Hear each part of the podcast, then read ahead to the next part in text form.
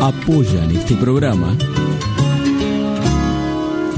Siglo XXI Editores, Municipalidad de San Andrés de Giles, 80 Mundos, Frigorífico Costanzo, Gastaldi, Surtectura, Verónica Peloy, abogada, Más Limpio, Carolina Galecio, psicopedagoga, Cancha de Papi Fútbol del Club Social y Deportivo, Cosmetóloga Cristina Jainer.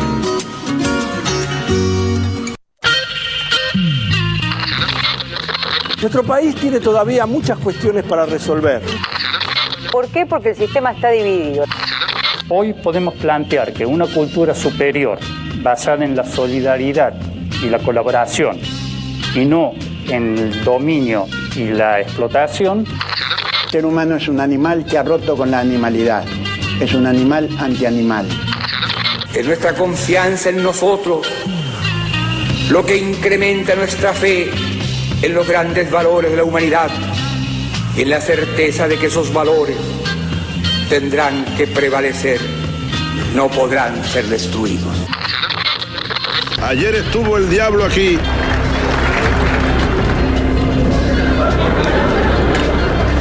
En este mismo lugar huele a azufre todavía.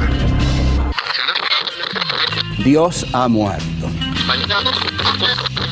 A medida que me admiro más, encuentro que soy una real catástrofe. Yo diría que están muy gozoso que haya millonarios en un país como que haya mendigos. Además, los mendigos son la condición necesaria para los millonarios y viceversa, ¿no? En principio, lo importante que es para este tipo de temas que todos opinamos alegremente, tener opiniones un poco más fundamentadas. Ya nadie necesita un DJ. Ya con los programas que hay en la computadora y todo eso. Una de las cosas que dijiste me parece muy acertada, aventurero, porque yo creo que esta vida es una saga, es una gran aventura y hace falta mucho valor para vivirla profundamente, o si no me quedo quieto en una esquina, me caso con la primera que conozco, me hago solamente de un club de fútbol, voto siempre a la derecha o a la izquierda y se acabó. ¡La puta! ¡Que vale la pena estar vivo! Bienvenidos a Estado Beta. ¡Seamos libres! ¡Que lo demás no importa nada!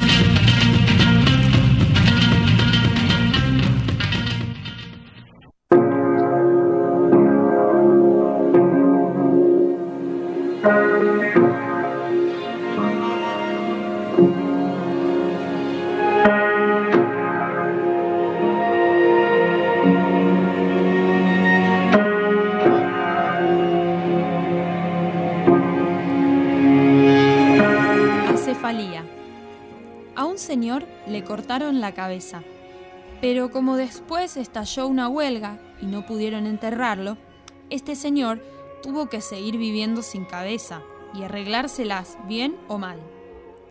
Enseguida notó que cuatro de los cinco sentidos se le habían ido con la cabeza.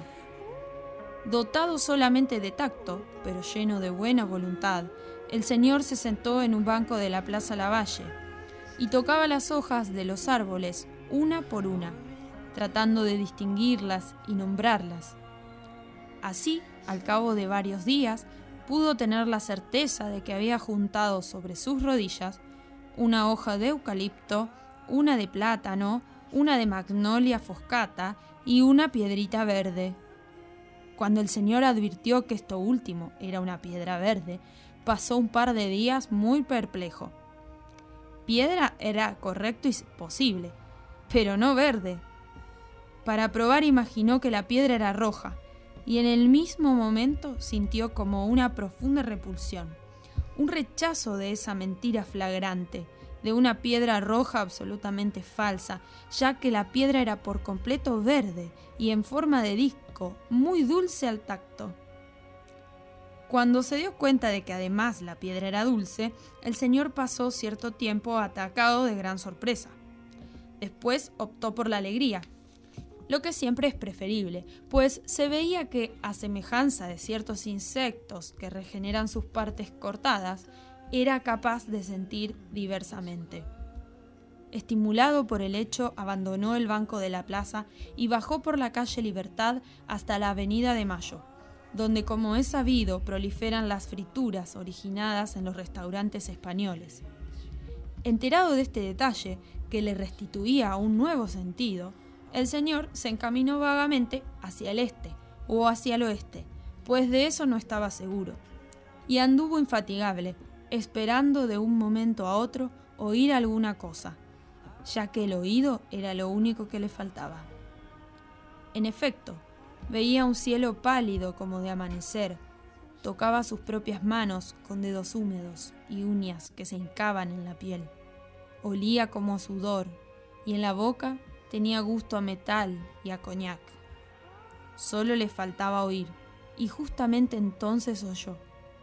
Y fue como un recuerdo, porque lo que oía era otra vez las palabras del capellán de la cárcel.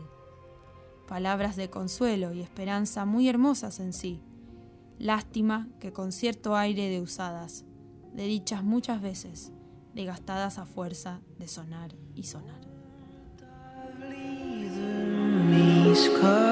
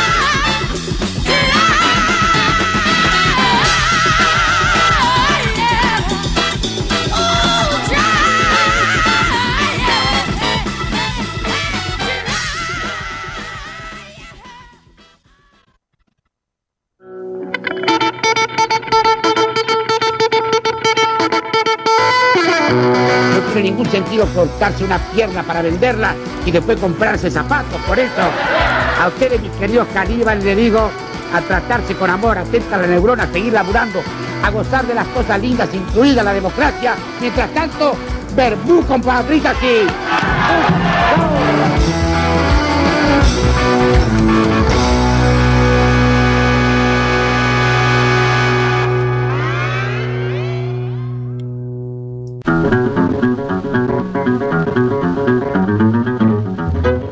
Buenas noches y bienvenidos a todos a Estado Beta, el capítulo 13. Para algunos el 13 es un número más significativo que otros, algunos lo creen número de la suerte y otros no tanto. ¿Vos no, Blas? Me hace que no, Blas no dice que no con la cabeza. Estamos acá ya en la nave, lo que me gusta decir porque está con la pecera, aquellos que por ahí no conocen una radio, eh, tiene una- un espíritu distinto. Eh, ¿Quién les habla? Andrés Provenza, estamos con Emilia Terren también acá, quien hablaba recién, leía algo de Cortázar. Así es, de cronopios y de famas. Así que le damos la de bienvenida a todos en esta capítulo 13, una noche bien fría, ya arrancó con todo el invierno. Blas, ¿cómo andamos?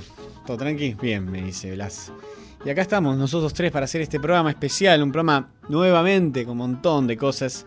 Vamos a estar ya en minutos hablando con Gino Tubaro, que es un inventor y fundador de Atomic Lab, entre otras cosas, eh, que se encarga de hacer prótesis eh, con impresoras 3D. Así que en un ratito vamos a estar hablando de eso. Y bueno, aquellos que por ahí tengan alguna duda, consulta, alguna sugerencia, pueden comunicarse con nosotros, como siempre les decimos, a través de nuestros medios. Teléfono es el 2325-440175. Ese es el teléfono de línea, el teléfono de acá de Radio Val, que transmitimos desde San Andrés de Giles, provincia de Buenos Aires. Y el teléfono celular al que pueden también llamar es el 2325 1556 49 77. 1556 49 77. Como les comentamos, siempre tenemos un sitio web donde nos pueden escuchar y también pueden eh, ver este, nuevamente este programa, escucharlo nuevamente, ver los informes que, que vamos realizando. Es en estadobeta.com y tenemos como siempre un Facebook que vamos complementando la información. Estado Beta, eh, nos buscan ahí en Facebook y en Twitter, arroba en Estado Beta. Como les decía, tenemos un programa con mucha información.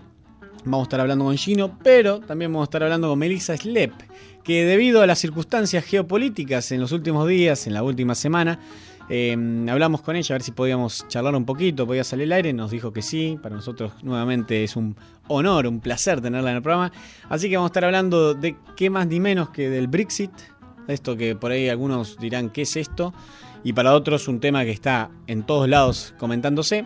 Y por el otro lado vamos a estar hablando sobre el pacto, este acuerdo que se logró entre Colombia y la FARC, que no es menor, aunque por ahí uno diga eh, qué significa eso. Bueno, es un acuerdo que mucha gente pensó que no se iba a poder lograr. 50 años de conflicto llevan, algunos daban como un caso perdido a esta situación, pues no. En Cuba se pudo firmar con la presencia de Castro y vamos a estar hablando con Melissa eh, sobre estos temas, a ver que nos pueda esclarecer un poco, a ver qué va a pasar. La política también piensa hacia futuro siempre, eh, tiene un ojo puesto en los acontecimientos que ven- devendrán y es interesante un poco ver el panorama. Quieran o no, está cambiando la configuración de los países, las regiones en el mundo entero. Eh, también comentarles de que vamos a estar en el bar 2 de mayo, el próximo, el próximo martes, iba a decir, pero en realidad el 12 de julio. Vamos a estar allá haciendo un programa itinerante, radio itinerante, como hicimos en el Club Victoria. En este caso va a estar Marcelo Ferraris, Manu Daverio, Manuel Daverio, Pablo Logioco y Maxi Arsani, más un conglomerado de literatos que van a venir a, también a presentar sus escritos, a estar recitando en vivo. Así que ya si quieren pueden ir llamando, reservando el 12 de julio en el bar 2 de mayo. Ahí vamos a estar haciendo nuestro próximo programa itinerante. Em, Les recuerdo que em, pueden, como les decía, seguirnos por internet. Aquellos que se enganchan recién eh, pueden escucharnos ahí en nuestra página web en estado beta o la página de Radio Val también que tiene un sitio web y que tiene también aplicaciones, así que lugares para poder vivir este programa son hay varios y son muchos. Eh, le quería, bueno, como siempre, agradecer también a Sasi, que a veces está con nosotros acá. En este caso, hoy Blas nuevamente está con nosotros. Tenemos una aplicación que si quieren la pueden buscar ahí en el App Store de Google Android, que mm, la buscan como Radio Estado Beta, ahí la pueden buscar y nos pueden escuchar, seguir y todo. Así que tenemos un programa con todo, ya vamos a arrancar porque lo tenemos a Gino en comunicación. Lo que yo creo que hay que desafiar es la imaginación, porque en América Latina lo que nos ha estado pasando, me parece a mí, hay una crisis de la imaginación, no solo en América Latina, yo creo que a nivel general, como que las ideologías nos metieron en unas camisas de fuerza y como que no logramos salir de esas camisas de fuerza.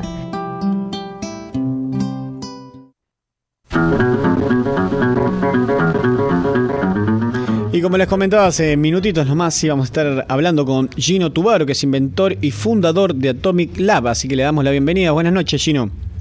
Hola, buenas noches, ¿cómo andan? Muy bien, muy bien. Muchas gracias por esta comunicación. Me gustaría que empecemos hablando de inventor, más allá de que vivimos en una sociedad donde está llena de inventos y más cada vez más tecnológicos, eh, también es una profesión sumamente extraña y como dedicada a personas muy puntuales. Me gustaría que nos cuentes un poco qué es ser inventor. Yo creo que ser inventor va más que por el lado de crear cosas para solucionar problemas de la gente. O sea, en mi caso, mucho lo que lo que fomento y lo que me gusta compartir de lo, que hago día a día es que con muy pocas cosas se puede solucionar problemas. Por ejemplo, si, si ves un problema en la calle, no hay que pensar que es complicado de solucionar, sino que ponerse las pilas y crear algo. Y después de inventar muchas cosas sale alguna que otra solución. Claro. Em, vos sos creador, eh, fundador, ¿no? También de Atomic Lab. Em, nosotros, bueno, voy a introducir un poco. Nos conocimos en Expo Internet LA, que ocurrió el año pasado y que fue también bastante significativo. Eh, fue la primera exposición de Internet acá en la región. Y si no creo, si no me olvido, es también de Latinoamérica. Eh, ahí estabas presentando todo lo que vas desarrollando y me gustaría un poco que cuentes eso de Atomic Lab, un poco qué, qué viene, qué viene siendo. Bueno, Atomic Lab es un emprendimiento que estoy llevando adelante hace ya casi dos años aproximadamente.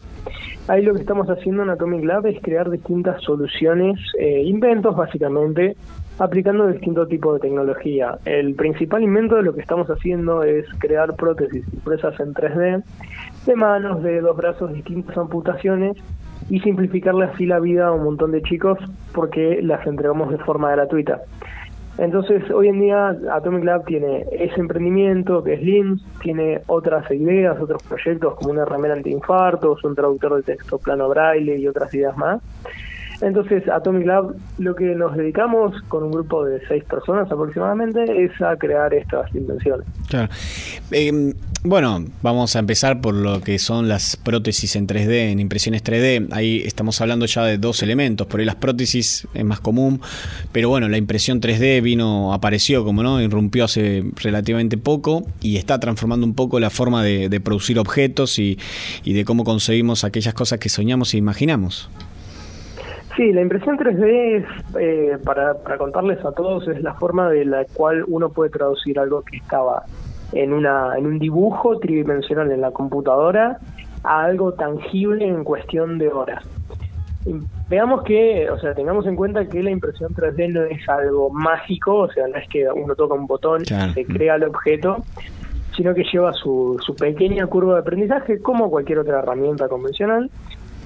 Y este, lo bueno es que no solamente eh, nos abrió las puertas a crear prótesis, sino que se pueden hacer un montón de otras cosas distintas aplicando el mismo concepto de lo que es eh, imprimir en tres dimensiones.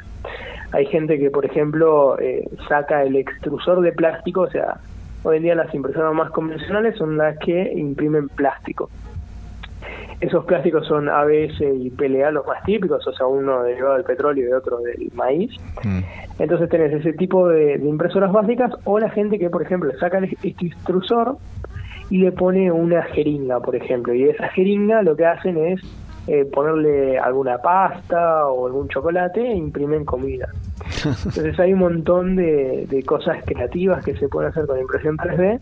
Y lo bueno es que como se viene, o sea, la impresión 3D existe hace ya casi 12 años, 15 años, eh, y mucho más incluso.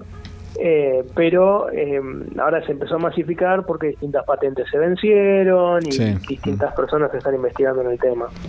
Sí, y por supuesto también los costos de producción de varios materiales han bajado en el mercado y hace también que sea como más accesible por ahí tener una impresora 3D en un hogar. Claro, hoy en día hay impresoras 3D, por ejemplo, a 300 dólares. Claro. Entonces, viendo que, que sale tan poco y el material, el kilo de material sale aproximadamente 400 pesos, entonces hay un montón de posibilidades que te abre este tipo de tecnología. Eh, hay en- dentro de varios videos que tenés, porque has dado como, eh, has disertado en varios lados, has estado como exponiendo un poco todo esto que venís haciendo. Hay uno que es de TEDx, eh, que explicás un poco también lo que te pasó al enfrentarte a esta nuevo, ¿no? Vos por un lado querías ayudar con esto de las prótesis hechas con impresiones en 3D, por otro lado está la industria, ¿no? Que viene, viene ya desarrollando hace tiempo otro concepto, porque no, no son tan iguales, ¿no? Dos cosas, son prótesis, pero por ahí no son iguales. Pero bueno, también hay un enfrentamiento ahí. Me gustaría que nos cuentes un poco qué viene ocurriendo en ese ámbito y cómo venís resolviendo todos esto- estos problemas. Bueno, por un lado, obviamente que lo que es la industria tradicional, po- ponerle en el, en el ejemplo de eh, lo que fue la imprenta hace varios años, ¿no? Cuando empezó a salir distintas máquinas, Gutenberg empezó a automatizar el sistema, eh, la gente que escribía a mano, que hacía los textos a mano, se empezaron a enojar porque le estaban sacando el trabajo. Acá es como que, mm, que es distinto, ya no, no, la gente no pelea por, por el trabajo, sino que eh, empieza a aplicar de a poco la tecnología en las nuevas cosas. Entonces, nosotros, si bien estamos creando las prótesis y, y trabajando para que se acepte más esta tecnología, todavía está un poco complicado. porque, eh, si vamos a, a- a lo básico y sencillo, ¿por qué es mejor algo impreso en 3D y por qué no es mejor algo tradicional? Tenés ventajas de que al imprimirse en 3D son 8 horas de impresión 3D, o sea, puedes hacer una mano en apenas 8 horas contra 3 meses. Los costos, lo mismo que sale ver Netflix en un mes, significa la mano de una persona por más de 6 meses. Entonces, hay un montón de ventajas eh, contra lo tradicional, pero es que siempre gracias a lo tradicional es que se da lo nuevo, entonces eh, nosotros creemos, y yo de vez en cuando recibo amenazas y un montón de cosas, pero yo creo que es tiempo para que se, se empiece a aceptar que esta tecnología es buena para la gente, o sea, si te fijas en internet, en todos lados, hay un montón de chicos que tienen su mano y están súper felices y están súper contentos porque pueden hacer cosas que antes no lo hacían y si querían hacerlo, bueno, tenían que pagar un montón de plata y tenían que esperar varios meses, entonces acá lo estamos solucionando de forma muy sencilla. Claro, a- una otra de las particularidades y la ventaja que tiene esta forma de producir prótesis es que también se puede ir adaptando a medida que va creciendo la persona, que imaginémonos que en la vida de una persona por ahí si de nacimiento le faltó la mano, a medida que se va creciendo va a necesitar varias distintas. Exactamente, y lo bueno es que eh, se puede redimensionar la prótesis, volver a imprimirla y por de vuelta el costo que, que no sea, o sea, un costo nulo, se puede volver a hacerlo y nosotros eh, lo estamos entregando de forma gratuita a todas esas personas que lo necesitan y gracias a una forma de, que, de cómo funciona la plataforma MIMS. Entonces, está buenísimo que la tecnología se aplica para discapacidad y en este caso para, para mano. Claro. Em, y en, ese, me gustaría, para como ir redondeando un poquito esta parte, eh, que nos digas cómo puede aplicar por ahí la gente que nos está escuchando y, uy, mira, yo tengo a alguien conocido, me gustaría poder solicitar alguna. ¿Cómo puede acercarse, cómo puede pedir una prótesis esta hecha en impresión 3D? Bueno, hoy en día nos pueden contactar a Atomic Lab, que es el emprendimiento, nos pueden buscar en Facebook o pueden entrar a LIMS, L-I-M-B larga S, punto EARTH, que es de eh, tierra traducido en inglés, E-A-R-T-H. Eh, ahí hay un formulario y hay distintas eh, opciones que ofrecemos para las personas que quieran obtener una mano. Claro. Eh, igual lo vamos a estar compartiendo ya en YouTube y en demás, y, y, así que cualquier cosa y consulta que haya, nosotros vamos a estar pasando la información. También eh, hay algo interesante en todo esto que son el tema de, de, bueno, los planos en sí, ¿no? Lo que serían los diseños que se van programando, se van haciendo, que también eh, están públicos y gratuitos, ¿no? Para que la gente pueda obtenerlos y si los puede imprimir en su casa, también si tuviera la posibilidad de tener una máquina o algo. Claro, nosotros estamos por compartir un nuevo diseño ahora de una prótesis super modular que eh, es como que, o sea, se lo puedes mandar por mail, vos trabajás el archivo, se lo mandás por mail alguien que tenga una impresora 3D y le estás enviando una mano por correo. Claro. Entonces es muy distinto hoy en día a lo que es el- la transferencia de datos, etcétera, porque estás enviando algo que después va a ser utilizado en una persona y va a poder utilizarla para agarrar cosas. Entonces eso eh, cambia un montón porque compartir los archivos antes por ir a enviar una foto, ahora es que puedes compartir una mano que es algo tan útil para una persona. Claro. Eh, la inteligencia, la famosa inteligencia colectiva. Exactamente. Eh, me- ¿Cómo fue que empezaste con todo esto? ¿Cómo se despertó? ¿Qué, qué te llamó la atención? ¿Cuáles fueron tus primeros pasos para llegar a empezar a experimentar y jugar un poco, no solo a jugar con la invención, sino también con esto de las impresiones 3D? Eh, por mi parte, este, estuve trabajando cuando era chico un montón desarmando cosas, después fui a una escuelita que era un taller de, de inventiva los fines de semana, que para mí era diversión. Este, y después de ahí empecé a ganar premios, estuve trabajando, eh, preparándome para distintos eventos, charlas, concursos, y así fue como empecé a, a ser un chico curioso. Eh, siempre a mí lo que me apasiona hacer es desarmar y buscar lo que hay atrás del, del, del aparato electrónico de cómo funciona. Entonces fue que así fui como creciendo eh, con esa manía de mi lado. Claro. Eh, ¿Hay algún lugar en particular así que nos puedas como recomendar o le puedas recomendar a la gente que nos está escuchando de que se pueda acercar para esto mismo? Decías vos de un taller de, de inventiva, ¿no? Donde se ponen a jugar y a ver qué, se, qué puede salir, a poner esto con lo otro. Yo creo que no es, eh, no, no importa el lugar, sino que importa lo que uno hace eh, en ese lugar.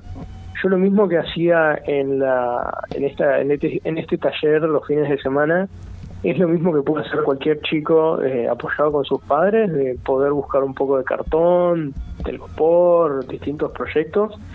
eh, que se pueden, o sea, hay distintos proyectos que se pueden desarrollar con muy pocos insumos y, y una vez por semana, los sábados, se puede pensar distintos problemas y empezar a practicar solucionándolos.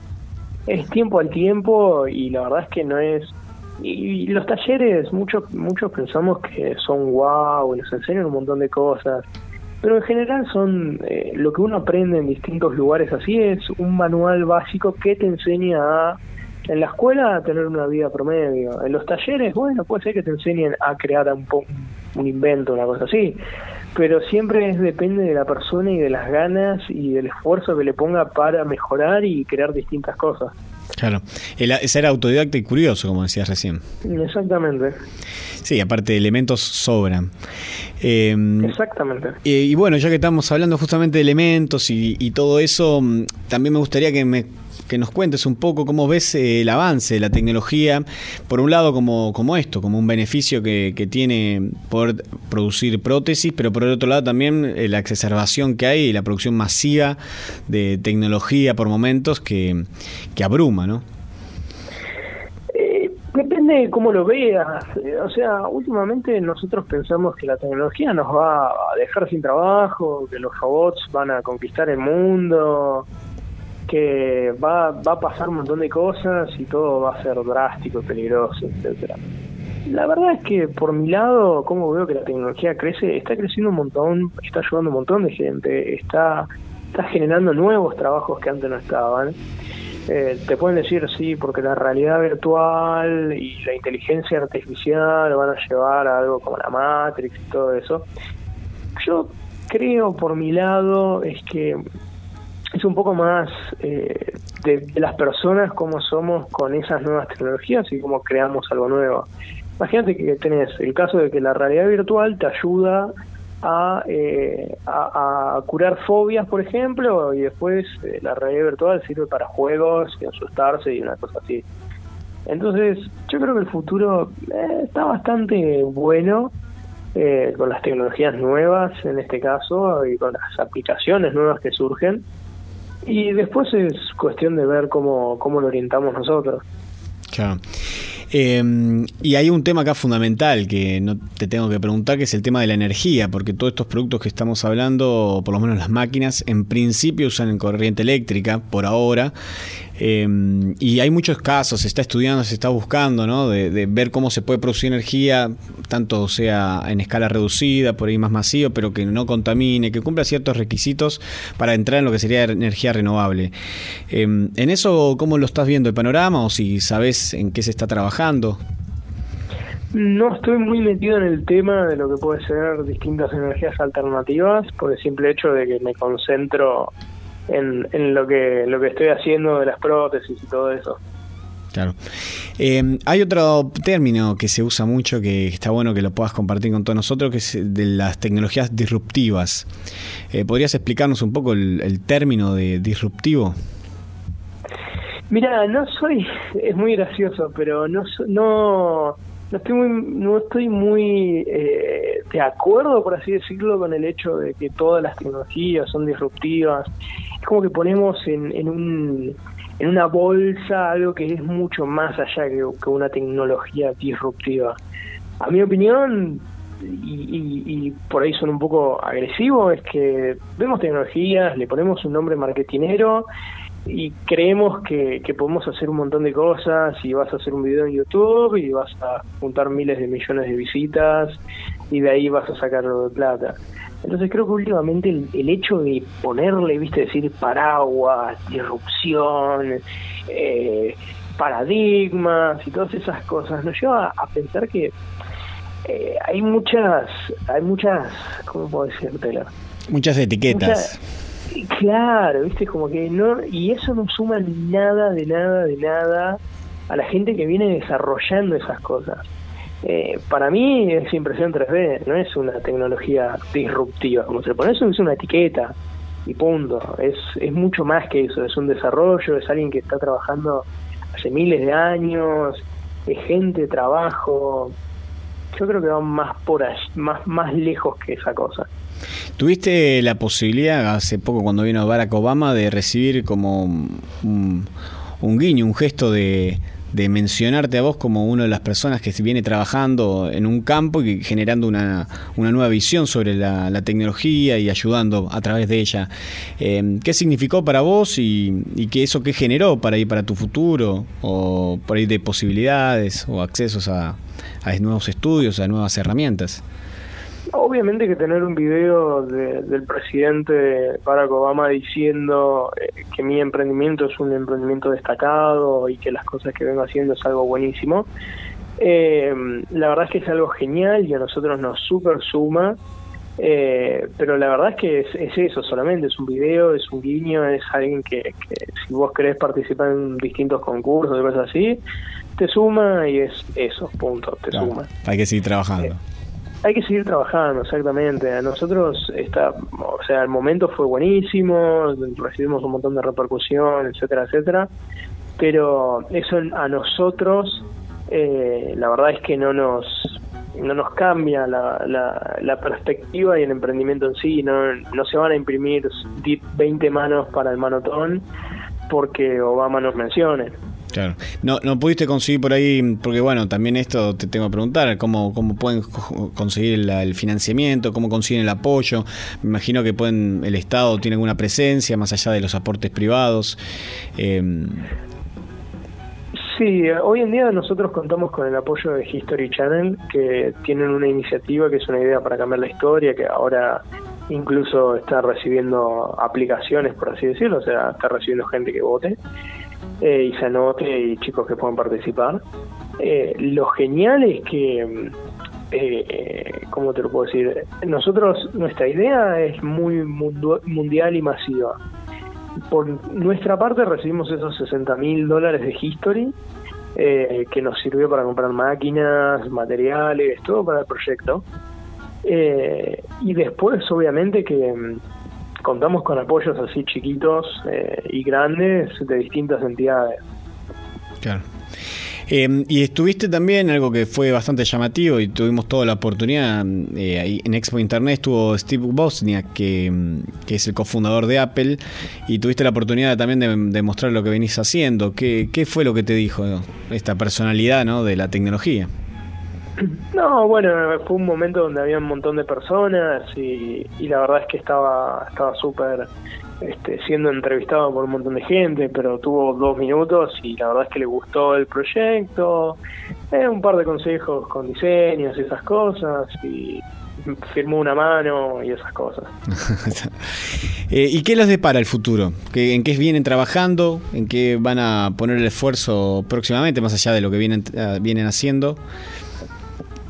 Y hoy en día estamos eh, proyectando a entregar las primeras mil manos impresas en 3D, manos, brazos, distintos tipos de prótesis, que eso nos va a llevar eh, gran, la gran mayoría del tiempo. Después esperamos que el proyecto crezca a un punto de, eh, de entregar mil, después de las mil, cuatro mil, dieciséis mil y así sucesivamente. Eh, y después lo que estamos viendo es empezar a desarrollar otras ideas, otros proyectos que estamos apuntando a eso directamente, a, a seguir creando distintas tecnologías que ayuden a la gente. Claro, vi que tienen un lector de braille que mm, se usa en el dedo, se pone en el dedo para poder ir leyendo. Sí, ese es un proyecto que estamos eh, desarrollando. La idea es empezar a tener eh, varios dedales de estos para que les sirvan a las personas que no ven, para que puedan eh, traducir textos cuando van a una librería y cosas así, a braille. Y eso reinsertaría más fácil a las personas en distintos ámbitos, ya sean académicos o en el día a día. Claro, la idea sería básicamente que el lector se lee para la persona no vidente y mm, directamente le, le traduce Ujú, En braille. en braille. Perfecto.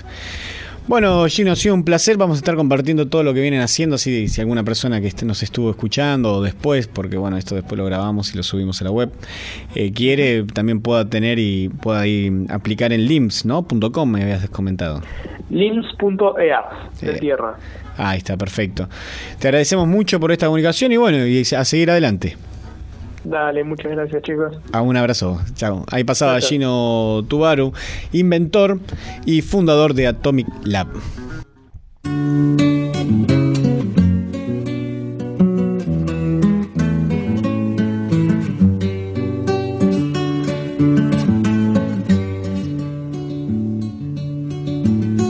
De qué callada manera se me adentra usted sonriendo, como si fuera la primavera, yo muriendo.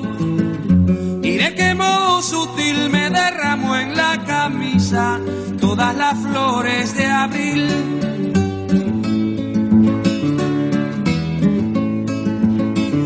Me dijo que yo era risa siempre, nunca llanto como si fuera la primavera, no soy tanto. Cambio que espiritual que usted me brinde una rosa, de su rosa al principal. De qué callada manera se me adentra usted sonriendo, como si fuera la primavera, yo muriendo, yo muriendo.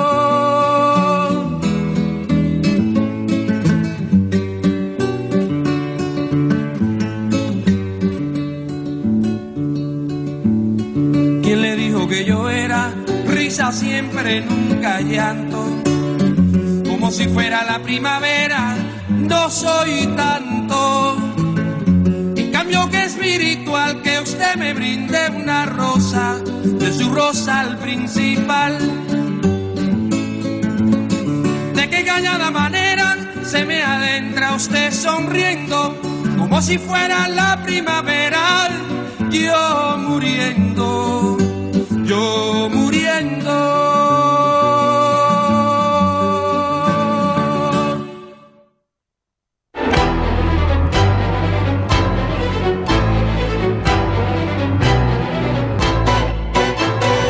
Siglo XXI Editores. Textos clásicos de referentes de las ciencias sociales. Materiales de calidad y excelente presentación enriquecen el mercado editorial y el desarrollo y la vitalidad de la cultura latinoamericana. Conoce el catálogo en siglo21editores.com.ar. Todos podemos transitar por los caminos del arte y la cultura. La Dirección de Cultura y Turismo de la Municipalidad de San Andrés de Giles te invita a participar de talleres gratuitos en barrios y en localidades, muestras, certámenes literarios de cuento y poesía, salones de pintura, obras de teatro, conciertos, ferias y que visites el Museo de la Familia Gilense. Acércate al Centro Municipal de Cultura en Rivadavia 752 o al Complejo Municipal Museográfico y Cultural, Mitre y 25 de Mayo. Búscanos en Face como Dirección de Cultura y Turismo SAG. Sintiendo tu pulso, caminamos con vos. 80 Mundos, agencia de viajes. Somos una pequeña empresa que desde 1996 trabajamos en la promoción de viajes y turismo, generando y valorando la confianza con nuestros clientes. Nuestra casa central está ubicada en San Andrés de Giles, en Alcina 432, teléfono 02325 440741. También estamos en San Antonio de Areco y en Capital Federal. Visita nuestro sitio www.80mundos.tour.ar y conoce nuestras propuestas. 80 Mundos, agencia de viajes. Frigorífico Constanzo, verdaderamente del campo a su mesa. Tenemos los mejores cortes de cerdo, lechón, cordero, chivito y todos los productos de granja. Visita nuestros locales en San Andrés de Giles, Rivadavia y Suero, en Mercedes, Avenida 17 entre 26 y 28, en Luján, Avenida Carlos Pellegrini 1371. Buscanos en Facebook y conocé nuestras ofertas. Frigorífico Costanzo, verdaderamente del campo a su mesa. Acércate a la experiencia DirecTV con CG Comunicaciones. Con DirecTV podés disfrutar de la cobertura más completa de las mejores ligas de fútbol del mundo. Llegamos a todos lados, más de 54 canales en HD. Podés mirar online lo mejor de DirecTV, donde y cuando quieras desde tu computadora, tablet o teléfono celular. Además, podés grabar en vivo todos tus programas favoritos. DirecTV tiene la mejor imagen y el mejor sonido. Comunicate al teléfono 02325 1568 5085 o 02325 44 26 14. Visita nuestro local en Rivadavia 674 San Andrés de Giles. También somos agente oficial de Movistar. Acércate y conoce a CG Comunicaciones. Gastaldi, todo para el campo y la construcción. Somos una empresa familiar con 45 años de experiencia aportando calidad, diseño y servicio. Visita nuestro sitio en www.egastaldi.com.ar. Contactanos a los teléfonos 02325 44 36 75. Experiencia, asesoramiento integral, personal capacitado, envíos a domicilio, el mejor precio y calidad del mercado. Gastaldi, Campo y Construcción. Surtectura Estudio de Arquitectura. Te acompañamos en la búsqueda de las diferentes maneras de vivir tu lugar en continuo diseño de tus propias formas. Conocenos en surtectura.com.ar. Teléfono 02325 40 54 10 o visitanos en Chacabuco 554 San Andrés de Giles, provincia de Buenos Aires, Argentina. Surtectura Estudio. La arquitectura como un sendero compartido para la construcción de lugares. Verónica Peloy, abogada, civil, familia, sucesiones, daños, comercial, sociedades. Días y horarios de atención, lunes, miércoles y viernes, de 17.30 a 20 en Sarmiento 221. Teléfono 02325 1565 0240. Verónica Peloy, abogada. Más limpio. Te presentamos una nueva manera de cuidar la higiene de tu hogar protegiendo al medio ambiente. Más limpio. Es una línea de productos para la limpieza del hogar, biodegradables, formulados en base a sustancias de origen vegetal, con colorantes y aceites esenciales naturales y utilizando envases fabricados con plástico reciclado.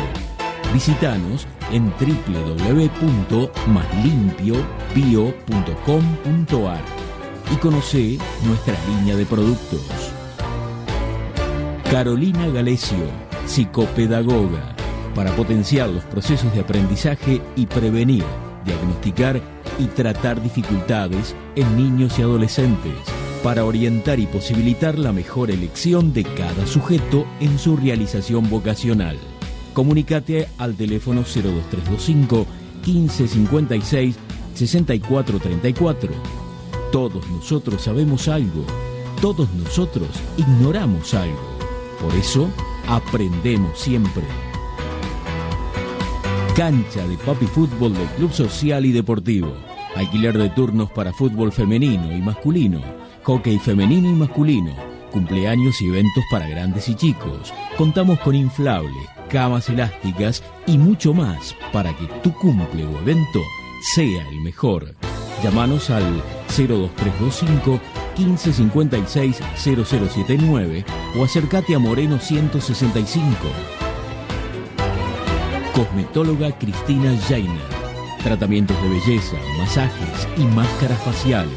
Tratamientos para la espalda.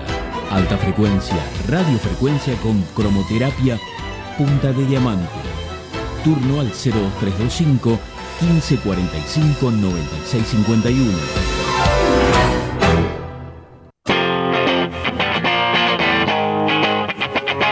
Seguimos en estado beta.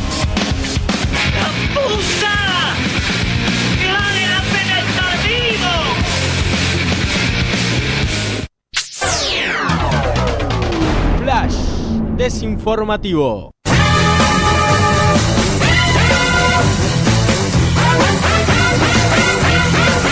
Guerra Mundial Cero.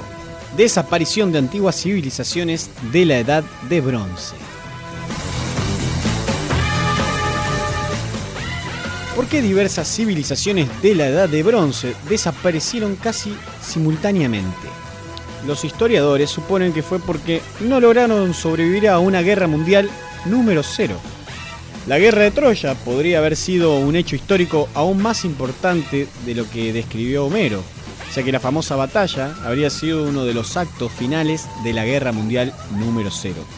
Según una nueva hipótesis arqueológica, esa guerra acabó con varias civilizaciones de la Edad de Bronce hace unos 3.200 años. ¿Qué habría causado este conflicto mundial desconocido? Y los historiadores suponen que fueron las ambiciones de una civilización de pueblos de mar, tal y como se referirían a los egipcios. En el segundo milenio, antes de Cristo, la región mediterránea estaba poblada por varias civilizaciones que formaban entidades estatales como el Imperio Nuevo de Egipto, el Imperio Hitita y la civilización micénica. Por ahora los arqueólogos no tienen respuestas a por qué todas ellas se derrumbaron en pocos años. Edberhard Sanger, director de la organización Lewin Studies, dice que falta un fragmento importante en este rompecabezas histórico y que se menosprecia el papel de otra civilización, la lubía. Varios textos del reino de Hitita demuestran que los lubitas a menudo formaban coaliciones para atacar a los hititas, así que Sanger piensa que fue la civilización la que acabó con ellos hace unos 3200 años. Poco después de la desintegración del reino Atí, como también se los conocía, a los hititas en la actual Turquía, las fuentes egipcias registran un ataque por parte de los llamados pueblos de mar. El científico supone que estos pueblos eran los lubitas, que continuaron su marcha triunfal en búsqueda de riquezas, desestabilizando y debilitando el imperio nuevo de Egipto. Mientras tanto, los micénicos, anticipando un posible ataque por parte de los lubitas, formaron una coalición y se adelantaron a su ataque, venciéndolos y destruyendo ciudades principales como la famosa Troya, lo que inmortalizó a Homero.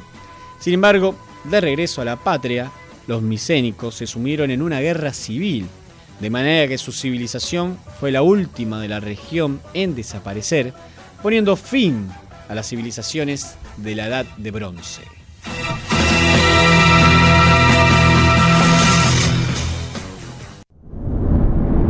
Hasta otro flash desinformativo.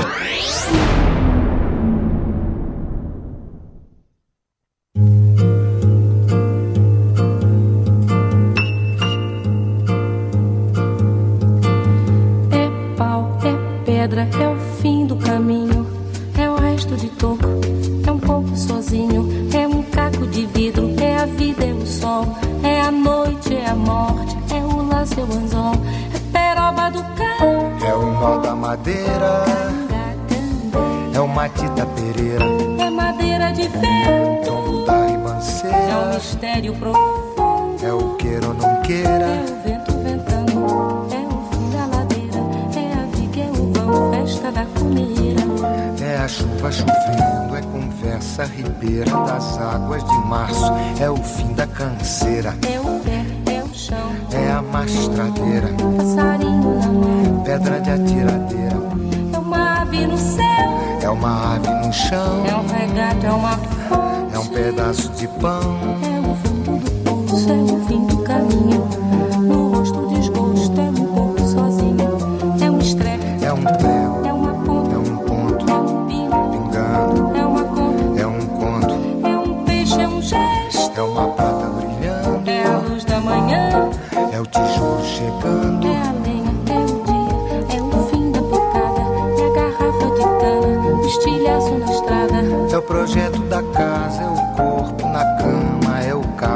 É a lama, é a lama, É um passo, é uma ponte, é um saco, é uma rã é um resto de mato na luz. da manhã. São as águas de março fechando o verão, a promessa de vida no teu coração.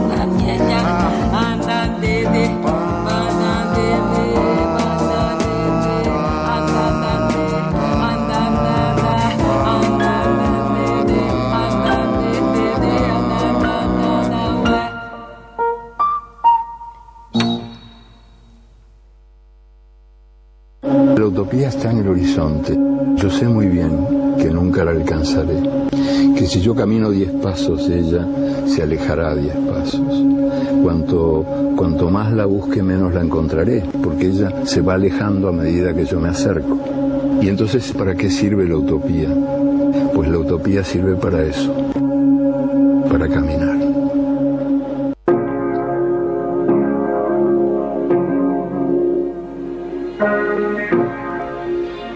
Propiedades de un sillón. En casa del Jacinto hay un sillón para morirse. Cuando la gente se pone vieja, un día la invitan a sentarse en el sillón, que es un sillón como todos, pero con una estrellita plateada en el centro del respaldo.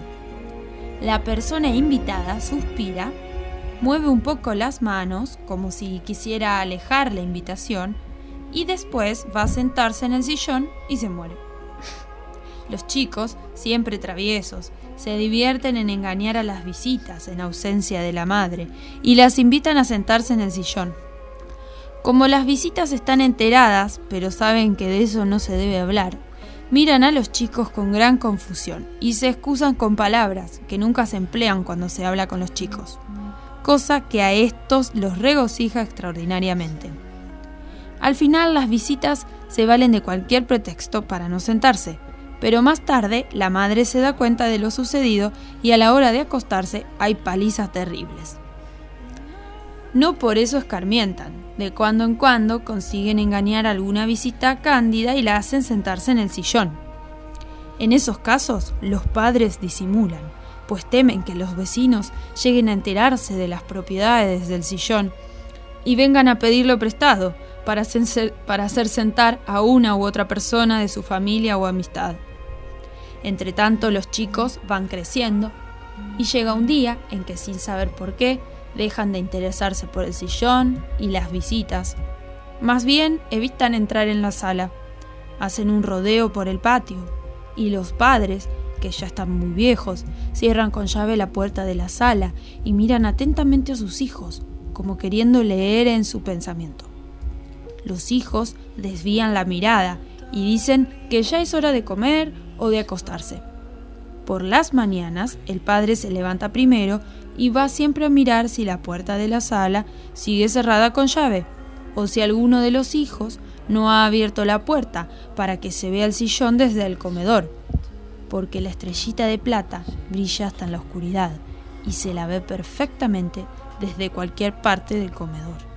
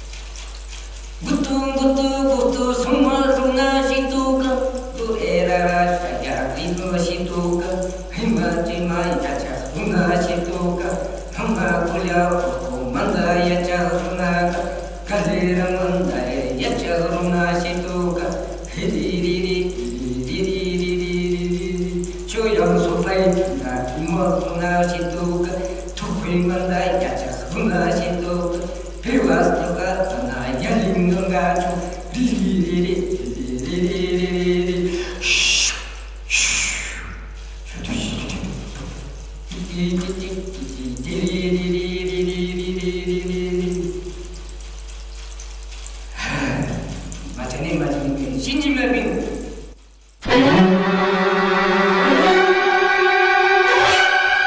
¿Qué vamos a hacer esta noche? Lo mismo que hacemos todas las noches, Pinky. Tratar de conquistar al mundo.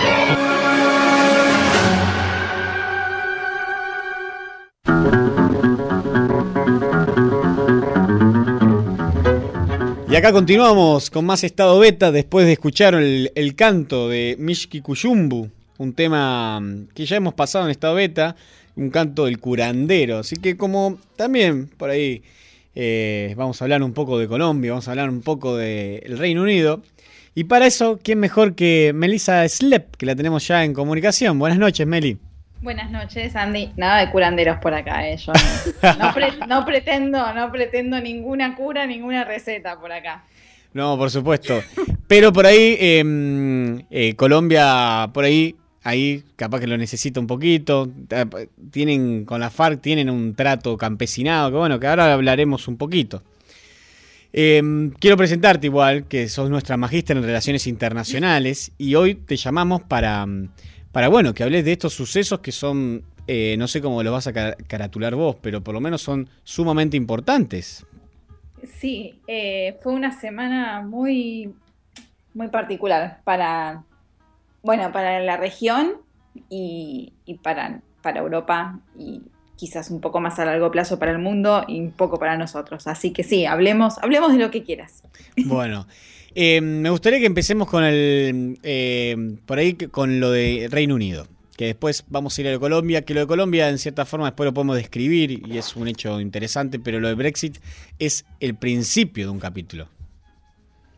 Sí, eh, y también en realidad es el final de eh, todo un proceso que comienza, o sea, se pueden rastrear los orígenes hacia el infinito para atrás, pero si se quiere un punto, un punto importante fue en su momento la crisis de 2008, Claro. que impactó muy fuerte en Gran Bretaña y que tardó mucho tiempo en, en aplacarse.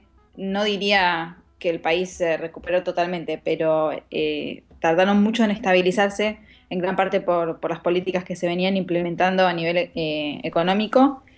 Y eso generó un malestar acumulado en la población, por lo cual el Premier, hasta, hace poco Premier Sí. británico, David Cameron, eh, en su momento se vio, no diría forzado, pero armó su estrategia de su última campaña basado en un tono más euroescéptico, más desafiante con respecto a la Unión Europea para, para ganar votos. Entonces se comprometió a- en su plataforma de campaña a, a hacer un referéndum para decidir la permanencia del Reino Unido en la Unión Europea. Y como allá las plataformas de campaña se cumplen, el- Tuvo que hacerlo. tuvo que hacerlo eh, sin imaginarse, supongo yo. Creo que la mitad del país no, no se imaginaba un desenlace de, de este tipo, pero, pero bueno, en vista de los análisis que, que aquellos que conocen mucho más del tema están haciendo, eh, esta elección es externa e interna, digamos. La decisión fue sobre algo que afecta al Reino Unido en su relación con Europa, pero la decisión a su vez estuvo basada mucho en una visión de voto castigo hacia el gobierno de los conservadores. Entonces se mezclan acá cuestiones internas y externas. Es, es lamentable escuchar, eh, uno no sabe qué creer, ¿no? Pero es lamentable escuchar que mucha gente, después de haber votado, eh, buscó para, por internet qué es la Unión Europea. Sí, sí, ¿No? sí, sí, totalmente. Es, Y- eh, y- al- sí, Y perdón que te interrumpa, y también gente arrepintiéndose de no haber ido a votar. Sí, de no haber ido a votar o que cambiarían su voto y, y yo me pregunto, ¿qué pasó? yo no, no entiendo, honestamente no entiendo Sí, qué sí, pasó porque con todas las, las los privilegios que, que el Reino Unido siempre tuvo en relación a la Unión Europea, bueno, uno que lo estu yo particularmente lo, lo estudié, pero, pero quizás uno de- desde afuera, con lo, con lo poco que sabe, el Reino Unido siempre tuvo una relación distante con el resto de Europa, por una cuestión geográfica, hasta te diría siempre les gustó mantenerse un poco aislados de, Mm. de lo que sucedía en el continente, y a ellos les venía bien así, tenían sus privilegios y tenían su, su posibilidad de, de arreglarse en asuntos internos de forma un poco más independiente. Entonces, honestamente, no se, no se entiende mucho eh, la decisión en base a Europa. Tiene más que ver con cuestiones de, a mi modo de ver, política interna, el castigo hacia los conservadores, pero también eh, este hartazgo que tiene la gente por no poder recuperarse económicamente, por ver que su, su salario disminuye en cuanto al, al valor que tiene para poder comprar las cosas que tienen que comprar y subsistir, y porque en estas circunstancias nosotros sabemos que las crisis son caldo de cultivo para, para la xenofobia, para el racismo, para buscar explicaciones en un, en un afuera, eh, siempre echarle la culpa al, al enemigo externo, sea cual fuere, y en este caso el enemigo en casa, como, como lo llaman ellos. La inmigración que saca trabajo, la inmigración que, bueno, Sí. los pone en peligro eh, por el tema del terrorismo, todos estos discursos que, de nuevo, no son eh, nada original, son, son cíclicos, digamos, ante una situación de crisis prolongada, la gente busca a quién echarle la culpa. Y, y acá se le echa en Europa, a los inmigrantes, a todo el que viene de afuera, digamos. Sí.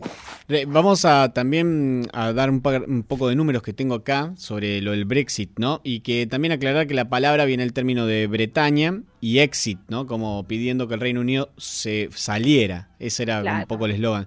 Votaron 17 millones de personas.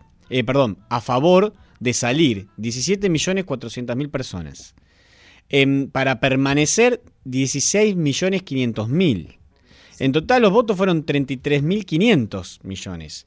Una participación del 72%, que podemos pensar que también un país como Inglaterra, donde supuestamente son primer mundo todo, 72% es bastante, pero también parecería poco. Sí, eh, acá voy a hacer una aclaración que, que también tiene mucho que ver con las consecuencias que esto puede tener. Eh, llamémoslo Gran Bretaña, porque Inglaterra es uno de los países y precisamente acá hay un conflicto, un frente interno que se le viene al próximo primer ministro, porque estos porcentajes que estás mencionando vos son la suma de todos los votos de los cuatro países que conforman eh, Gran Bretaña, que son Inglaterra, Gales, Escocia e Irlanda del Norte. Claro. Y, y acá hubo una diferencia muy grande en la votación en los otros países que conforman el Reino Unido. Escocia votó casi 70% a favor de quedarse en la Unión Europea. Claro. Y esto no es un dato menor, No, dado que hace poco tuvieron un referéndum para, para decidir sobre su permanencia justamente en el Reino Unido. Ganó por muy poco el sí, pero por, por una décima de punto, dos décimas de punto, una cosa así. Eh, y ahora están de nuevo poniendo sobre la mesa el tema porque quieren, de hecho ya, ya están teniendo reuniones de urgencia con la Unión Europea porque ellos se quieren quedar. Claro. Así que las consecuencias para lo que hoy conocemos como Reino Unido, Gran Bretaña, eh, pueden ser mucho mayores de lo que, de lo que la gente que votó la salida se, se podría imaginar. Yo digo, es un acontecimiento para, para seguir de cerca, fue un, fue shock eh, que movió que movió todo en Europa y alrededores, porque esto tiene, tiene ecos en el resto del mundo. Y por supuesto, la cuestión de, de la autonomía de Escocia o, o de, de su, de su independencia también nos trae una- un cierto potencial de que las cosas cambien para la Argentina con respecto a la cuestión Malvinas, Hmm. ya que gran parte de la protección que el Reino Unido tiene hoy tiene que ver con la protección de los territorios de ultramar que se encuentran en los tratados de la Unión Europea, porque Reino Unido no es el único con, con colonias, pero sin ese paraguas hay que ver si, si el resto de Europa es tan proclive a seguir protegiendo la soberanía del Reino Unido por, sobre nuestras islas. Así que Sí, de hecho, yo estuve viendo un poco así de información y las declaraciones que empezaron a hacer el presidente de la Unión Europea y demás. Hay mucha cautela. Eh, por ahí ahora hay algún exabrupto diciendo qué hacen ustedes acá. Y, sí, Pero en realidad se están como cuidando mucho porque realmente es como que puede pasar cualquier cosa o es una escalada ¿no? de, de desmembrarse un poco. Sí, eh, puede pasar cualquier cosa. Eh, yo no, no, no creo que se pueda volver atrás eh, en cuanto a que, digamos, el voto fue este y hay que avanzar a partir de ahora con, con esta premisa en mente, pero hay que ver los términos de, de salida. Que, que ahora en, ca- en caliente la Unión Europea quieren que se vayan cuanto antes. Sí, sí, sí. Que, que activen la cláusula, la famosa cláusula 50 y Sí. que se vayan. Sí. Pero no es tan sencillo y, y a nadie le conviene. A todos les conviene, un- como se está diciendo en los medios, un divorcio amigable, pero no deja de ser un divorcio. Entonces, hay que a sacar los bienes. trapitos al sol van a sacar seguro, eso te lo, te lo puedo asegurar. También eh, acá me, me- me gustaría ver si puede llegar a ver algo de esto. Eh, puede ser que mm, inminentemente, ¿no? dentro de poco, vuelva a haber una crisis financiera importante dentro de Londres. Eh, yo he escuchado varios que ya vienen hablando de hay una burbuja bastante importante financiera en Londres. Se está notando por el tema del acceso al alquiler, el tema de los salarios, como decías vos. Puede ser que también esto sirva un poco para protegerse ante eso, después pensando que también no la Unión Europea exige también ciertos controles, más allá que Gran Bretaña tenía cierta autonomía, pero eh, por ahí estén preparándose para, para protegerse mm, eh, de una forma mucho más privada, sin tantos ojos que se entrometan. Eh, en realidad, a ver, las condiciones de las que entiendo que estás hablando tienen que ver con, con los requisitos que todos los países dentro de la Unión tienen que tener para estar en la zona euro, cosa que Gran Bretaña nunca estuvo. Y ahí, y ahí ellos fueron los que pusieron esa condición porque no querían abandonar la libra. Eh, en- digo, en cuanto a eh, condiciones de déficit fiscal y, demás, así condiciones mínimas de funcionamiento de la economía. Pero, pero Gran Bretaña en ese sentido siempre mantuvo su autonomía con respecto a las, a las finanzas. El tema es que ya hoy se está depreciando la libra, cuya relación con el euro siempre le jugó a favor, o sea, siempre era una, fue una moneda más cara y eso ahora ya se está viendo eh, que se está empezando a modificar. Es muy difícil predecir, desde mi punto de vista, los mercados financieros, el comportamiento que puedan tener los mercados financieros, porque actúan, eh, re- en realidad reaccionan, no actúan, Claro. reaccionan ante eventos. Entonces hay que ver cómo se desarrolla el proceso para saber si Gran Bretaña va a salir más o menos fortalecida de todo esto.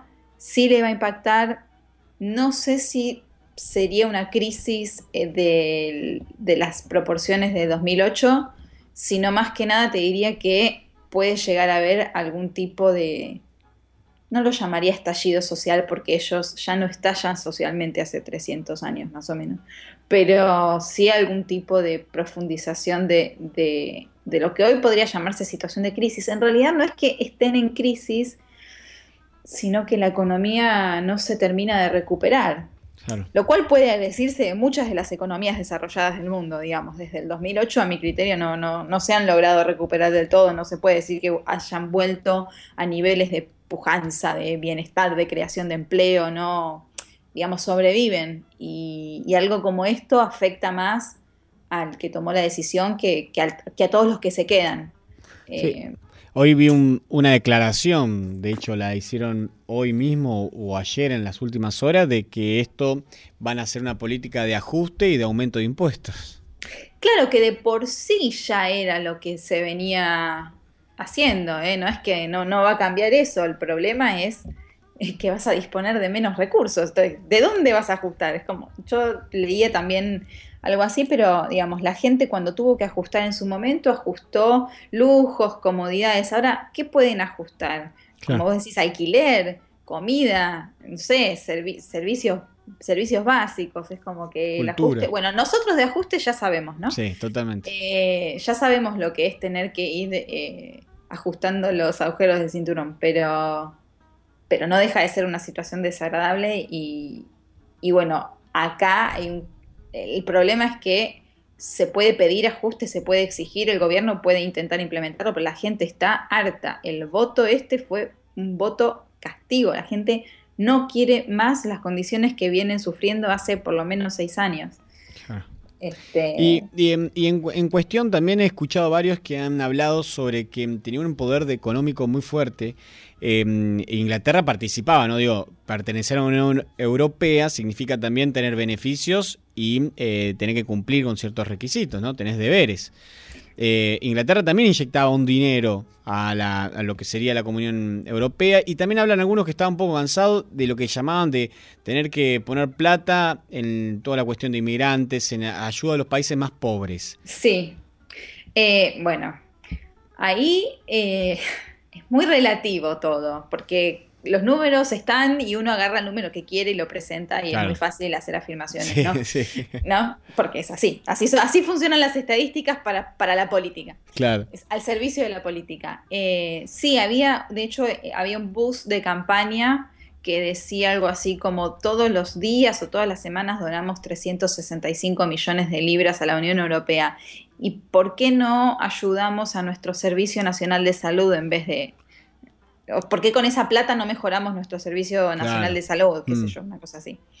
Y no, no funciona de manera tan automática el tema. Primero porque eh, lo que el Reino Uni- Unido podía llegar a dar en relación con lo que con lo que recibe Mm. no es tan blanco y negro como, como lo pueden hacer parecer. Segundo, porque el Reino Unido, si bien no estaba en la zona euro, sí formaba parte del mercado, forma todavía parte del mercado común, que implica libre circulación de bienes y Y servicios, servicios, de claro. personas Mm. y de capitales. Claro. Eh, entonces, hablar de lo que recibe y lo que da no es tan sencillo porque no es solo en términos de dinero cuantitativo.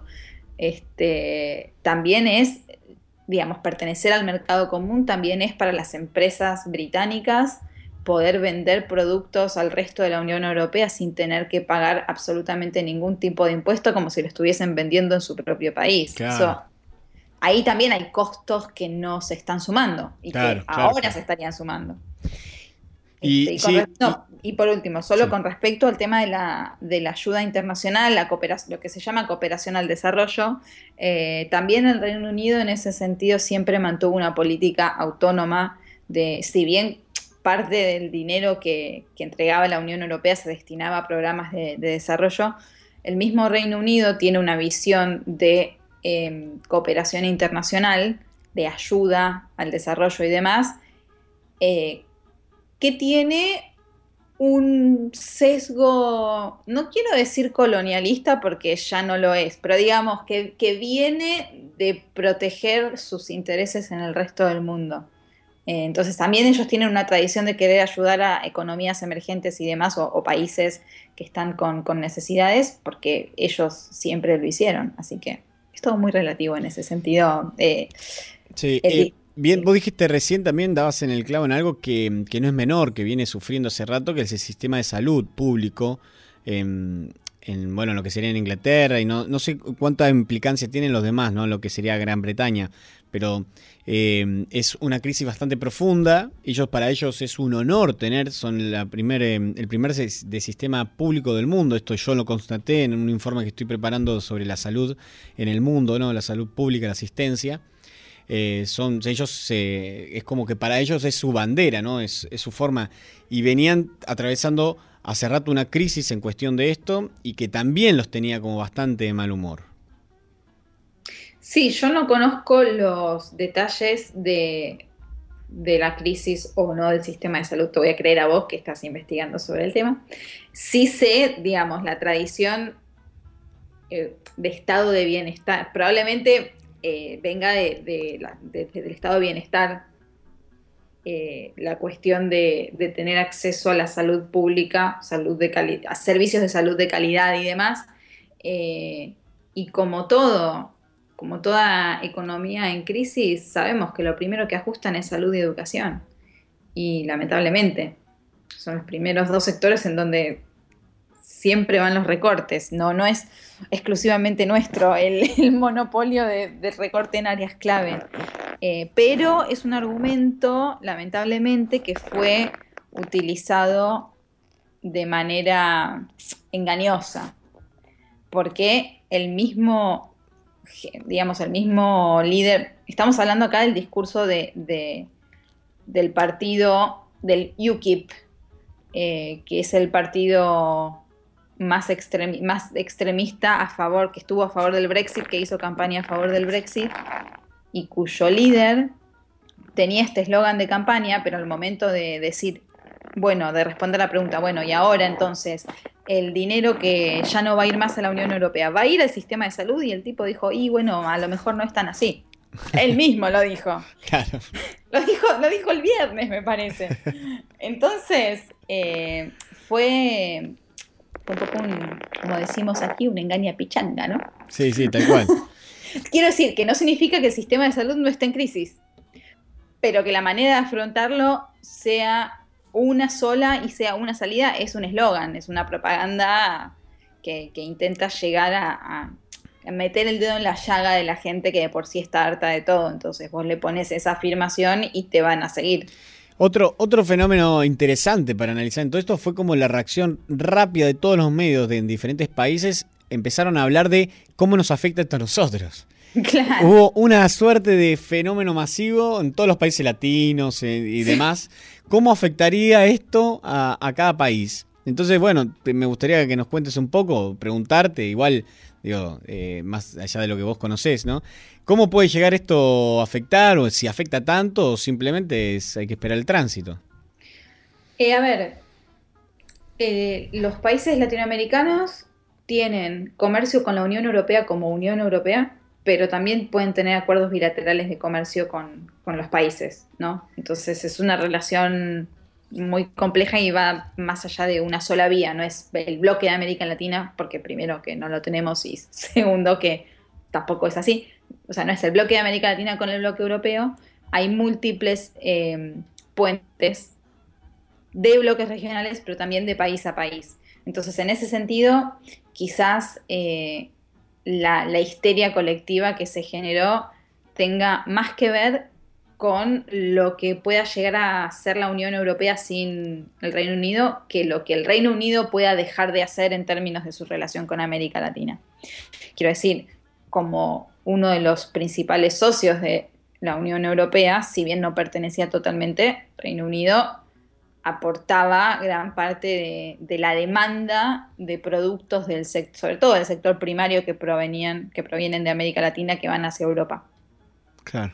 Pero eh, no, eso no significa que la demanda vaya a, a disminuir por, solo por el hecho de haber salido de la Unión Europea. Ahora, todo depende de el Reino Unido en sí, en qué situación se encuentre de acá a, a unos meses, de acá a mediano plazo, digamos, cuál vaya a ser su, su demanda. No creo que eh, nuestra región tenga que preocuparse demasiado, sí ocuparse, sí mirar con ojos atentos las oportunidades que se pueden llegar a dar a partir de esta nueva reconfiguración con la Unión Europea y con otros socios eh, del resto del mundo.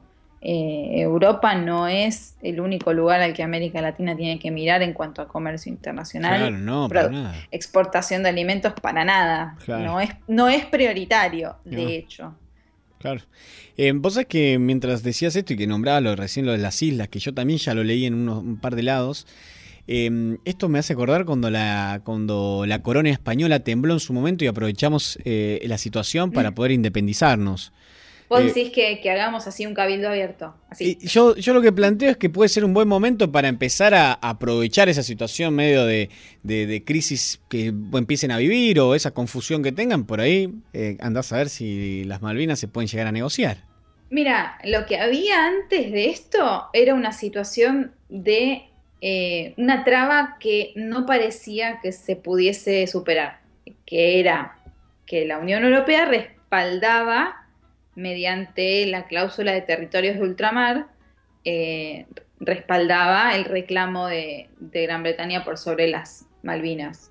Sin esa protección, y con el resentimiento que hoy por hoy puedan tener algunos países de la Unión Europea con Gran Bretaña, es un momento interesante para ir a Naciones Unidas. No digo que tenga que hacerse ya, porque pobres, déjenlo reacomodarse un par de años, pero, pero, pero di- digamos, esto destraba una situación que no tenía, digamos, que había llegado a una medio, no, no quiero decir un empate, pero es como que estoy haciendo un gesto de empate, como si te dijera, Claro. que era una situación que no se, no se veía cómo destrabarse eh, en el marco del derecho internacional. Ahora, sin esta, sin esta cláusula queda Naciones Unidas como el principal foro de discusión y Naciones Unidas de alguna manera ya ha dado un aval indirecto al reclamo de Argentina. Entonces, se abre un nuevo escenario.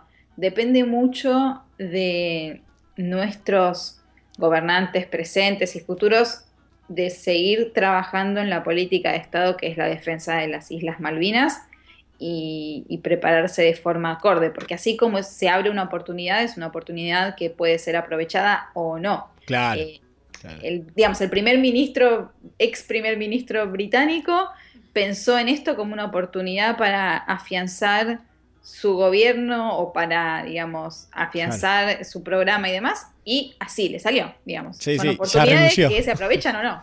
Se dimitió. Sí. Ahora qui- quiero ver quién va a agarrar la papa caliente también, ¿no? Y es, eso es lo que a mí me da más miedo de todo, la verdad. Porque acá eh, se está haciendo una comparación muy fuerte entre el, el líder de este partido UKIP, el exalcalde de Londres, Boris Johnson, con Donald Trump por sus discursos así encendidos, Sí, te iba a decir lo mismo, mira. populistas, populistas en el peor de los sentidos, ¿no? Xenófobos, así fuerte, eh, muy, muy al- de ir al choque. Y, y así como en Estados Unidos es el propio partido de donde sale Trump está intentando ver cómo no nominarlo a la presidencia cuando ya parece igual imposible. En el caso del Reino Unido es difícil pensar que un extremista de estas características eh, llegue al poder y sin embargo esto fue un voto de confianza. En realidad fue un voto castigo a Cameron, pero indirectamente le dan un voto de confianza a Claro. estos, esta gente para pensar que puede acceder al poder. Entonces hay que ver después cómo resulta la elección. Ustedes saben que el sistema, Emilia esto lo sabe, yo ya lo sé. El sistema de, elecciones en el Reino Unido no es, eh, es por, por circunscripciones y entonces hay, hay que ver a nivel, al nivel local cómo funciona el tema y también quiénes van a ser los que voten. Digo, estamos hablando de que Escocia va a votar, Escocia va a seguir quedándose, se va a ir, es, es todo tan inestable en términos de Sí. política interna que, que sí, es un, un escenario que no se ve nada todavía. Sí, sí, no, no, es tal cual. Es llamativo esto que decías del voto castigo. Hay como mucho voto castigo en general en las últimas elecciones. Por ahí lo de Perú no tanto, pero hablando de lo que está pasando en Estados Unidos eh, con Donald Trump, que primero era un payaso, era algo que para reírse un poco, el espectáculo terminó siendo una de las figuras emblema, la contracara de Hillary, por decirlo así. Y, Sí. ac- y acá mismo estamos viendo lo mismo. De golpe, un voto castigo a James Cameron termina dándole el lugar a una David, persona. David, James Cameron es el de Titanic. ¿Eh? James Cameron. Ah, David Cameron, perdón, perdón. Sí, sí. No, estoy. Y bueno, y termina dándole, y termina dándole la posibilidad. Lo mismo, bueno, eh, pasó un poco en la región y acá en Argentina. digo, no, no fue en sí un voto directamente, sino también un voto bastante castigo. Totalmente. Los Estados Unidos no sé si están así en el sentido de que, al menos yo desde afuera, no considero que la gestión de Obama se esté yendo con reproches demasiado grandes. Yo creo que se va con un índice de, de aprobación bastante alto para hacer que estuvo ocho años. Eh, sí es el caso de, eh, bueno, no es el caso de España quizás, pero sí es el caso de la Europa reciente, estuvo muy inclinada a hacer voto castigo, a mi parecer. Eh, Sí, en España no es el caso, claro, como no, en, el- no, en, en España... En España es rarísimo. otra, otra cosa que no, ya no sé qué pensar. Ahí, bueno, so- somos primos. ¿Qué vamos a hacer? Hoy le decía eso a mí, le decía, hay un punto de comparación muy fuerte entre España y Argentina. Y en este caso, mm, parece, puede ser, pero, pero en fin, eh, digo, no, no sé si se compara tanto en ese sentido, pero sí hay, hay un aumento del discurso más, no diría extremista, porque esa palabra eh, suena a otra cosa, pero un discurso más encendido, más polarizante, más eh, de intentar generar así bandos los unos y, los otros y cada vez ir distanciándolos más. Eso sí, lo veo a nivel general y mucho no me gusta en un país como España que se valió tradicionalmente de tener que formar coaliciones de gobierno. Estamos viendo las consecuencias negativas de tener un discurso cada vez más polarizante, que es que no logran formar gobierno. Y eso también es perjudicial para la población, porque están con una situación de inestabilidad crónica. Claro.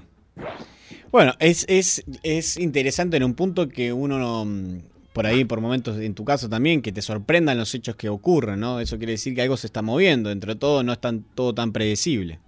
Y no, y menos en la sociedad. Las ciencias sociales no son predecibles, esto ya lo aprendimos.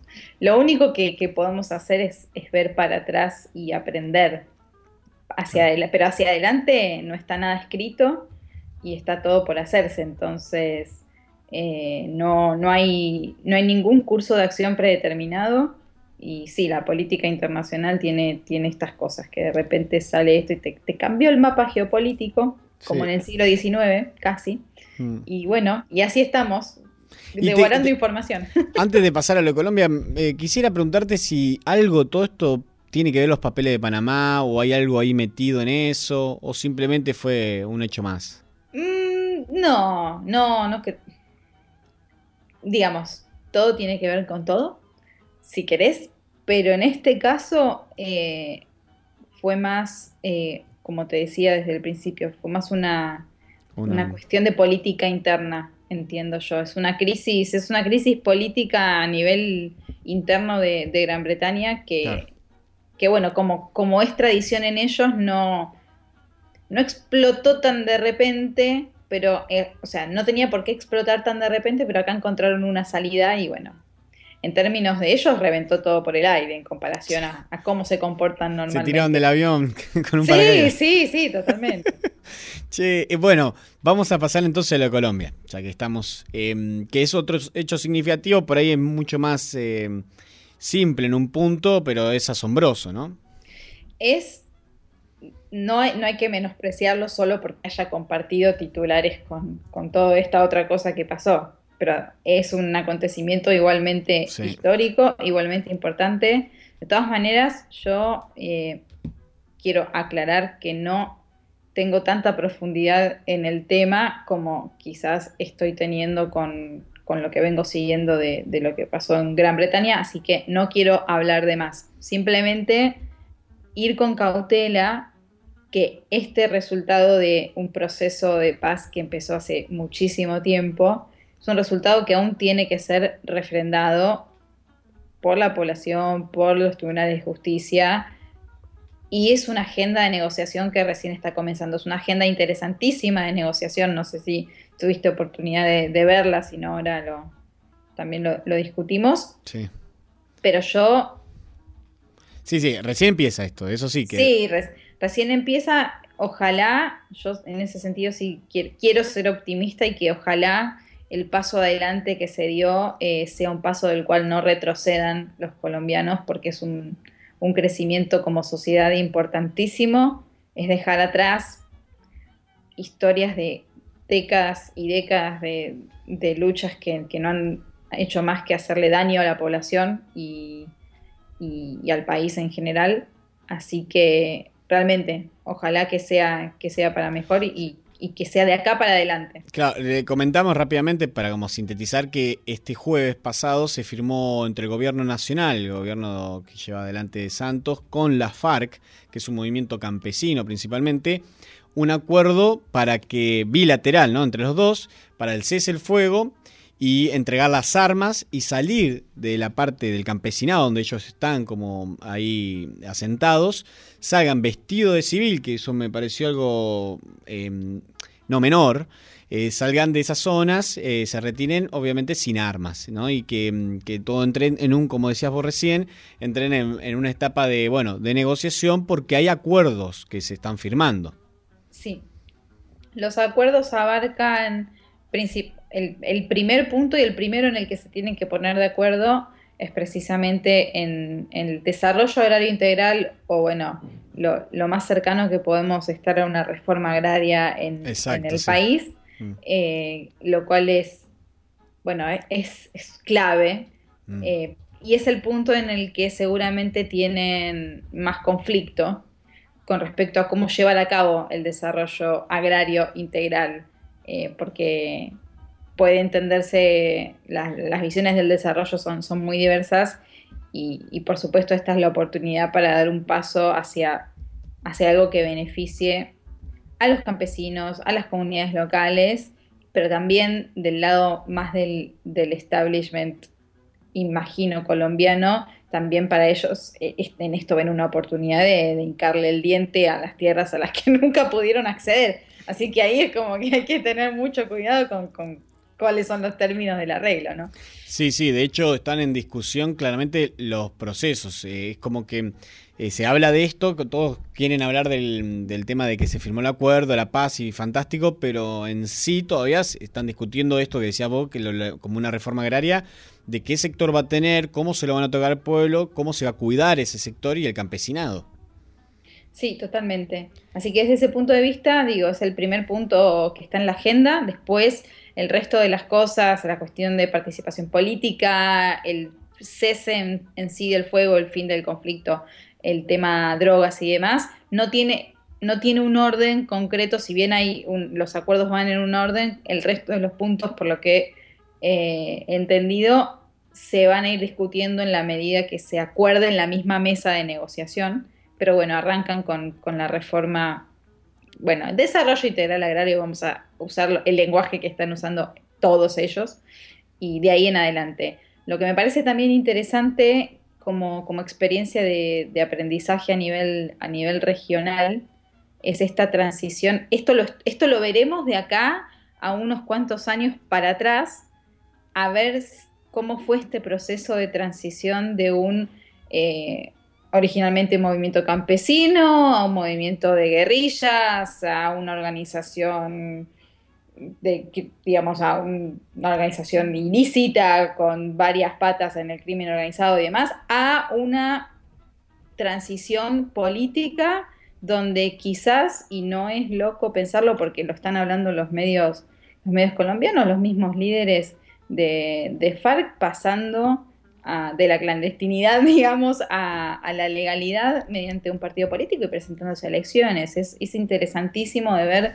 cómo, cómo se puede llegar a dar todo esto. Sí, recordemos que salían en televisión con armas y encapuchados, ¿no? Claro, entonces pasar de eso imagínate los afiches que, que salen en una campaña normal, ahí con los, con los colores, con las letras, los eslóganes, eh, participar en un debate, digo, to- todas experiencias que, que cuestan imaginarlas, pero que, que pareciera que se avanza hacia eso. Si, por eso yo quiero ser cautelosa. Si este proceso de paz se desarrolla de manera, eh, no voy a decir igual o estable, pero hacia adelante y no, no, no se rompe de ninguno de los dos lados las condiciones de negociación, esto puede ser efectivamente un, un cambio histórico para, para este país y que puede tener eh, ecos en, nuestra región eh, muy interesantes en términos de diálogo político y, todo lo que Colombia nos,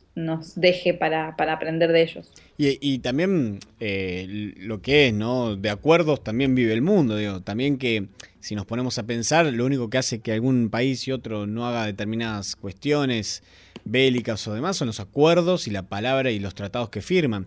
En este caso, hace 50 años que vienen con esto en Colombia y esto rompería eso y podrían estar ya entrando en, otro término, lo cual puede ser un antecedente para otras regiones de poder llevar a hacer lo mismo, ¿no? Es un antecedente importante.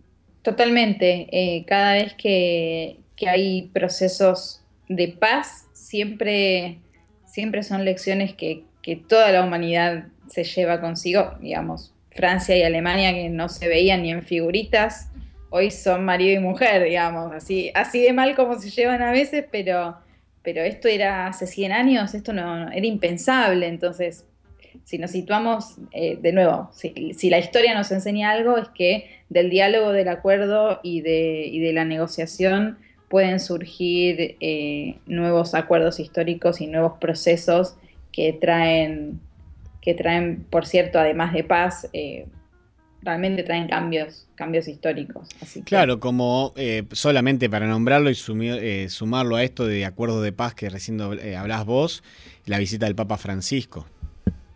Totalmente.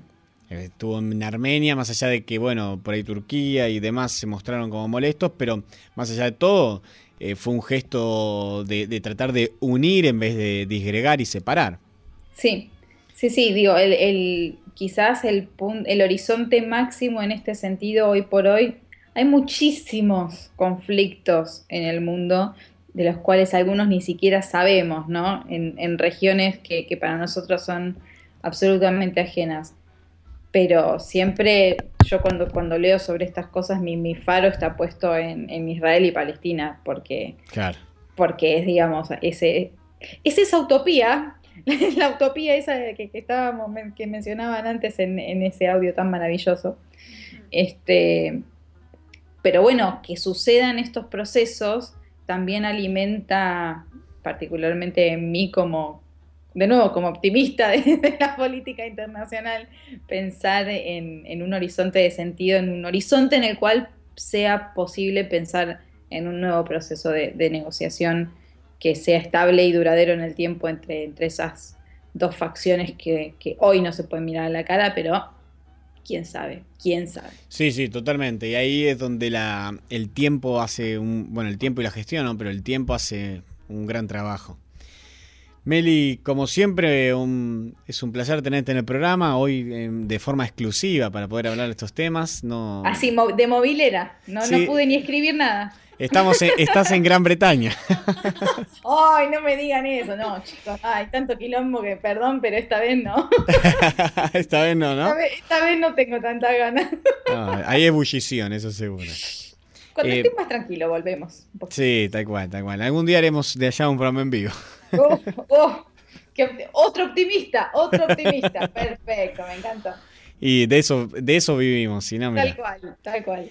Meli, un placer enorme tenerte hoy y con esta versión también así como movilera, decías vos.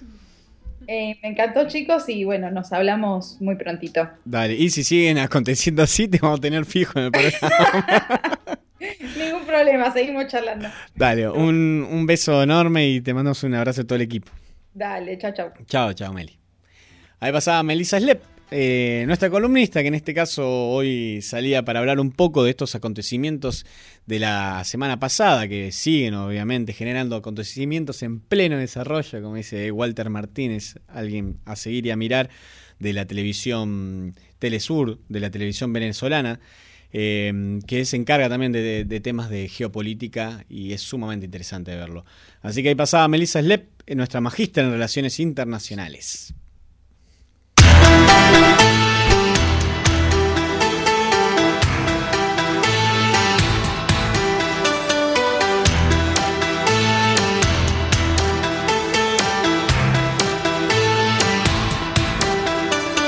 Strange love, strange eyes and strange love, strange love.